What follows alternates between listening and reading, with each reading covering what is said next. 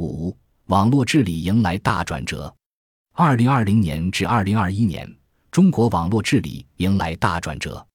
二零二零年一月，《中华人民共和国反垄断法》（以下简称《反垄断法》）迎来首次大修，增设互联网领域反垄断规定，与《中华人民共和国电子商务法》（以下简称《电子商务法》）等法律法规有效衔接。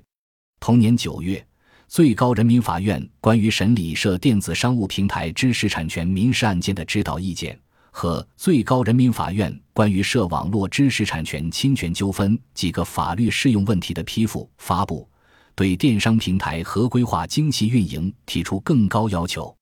同年十月，国家市场监管总局等十四个部门发起网络市场监管专项行动“网监行动”，以落实电子商务法。规范网络市场竞争秩序的具体要求，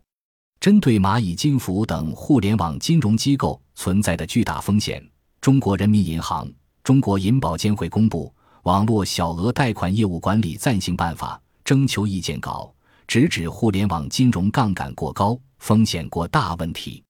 而二零二零年底先后召开的中央政治局会议和中央经济工作会议都明确提出强化反垄断和防止资本无序扩张，特别是金融、媒体、民生领域的资本无序扩张。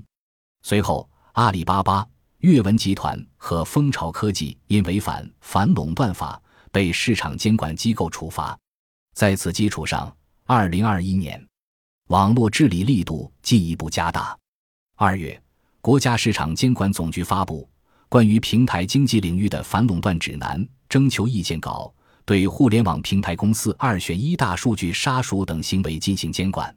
中央财经委员会第九次会议明确提出，要坚持正确政治方向，从构筑国家竞争新优势的战略高度出发，坚持发展和规范并重，把握平台经济发展规律。建立健全平台经济治理体系，明确规则，划清底线，加强监管，规范秩序，更好统筹发展和安全，国内和国际促进公平竞争，反对垄断，防止资本无序扩张。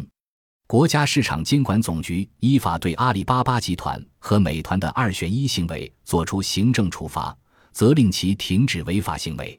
之后。国家市场监管总局分两批依法对互联网领域内三十一起违法实施经营者集中案作出行政处罚决定，对滴滴、阿里、腾讯、苏宁、美团等的涉案企业分别处以五十万元人民币罚款。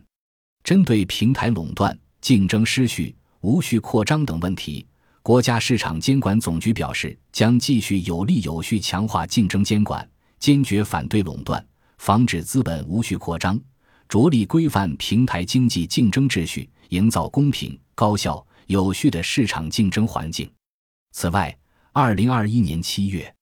人力资源社会保障部、国家发展改革委、交通运输部、应急部、市场监管总局、国家医保局、最高人民法院、全国总工会关于维护新就业形态劳动者劳动保障权益的指导意见发布。针对依托互联网平台就业的网约配送员、网约车驾驶员、货车司机、互联网营销师等新就业形态劳动者数量大幅增加的现实，围绕规范用工、健全制度、提升效能、齐抓共管四个方面，提出了新就业形态劳动者权益保障的新要求。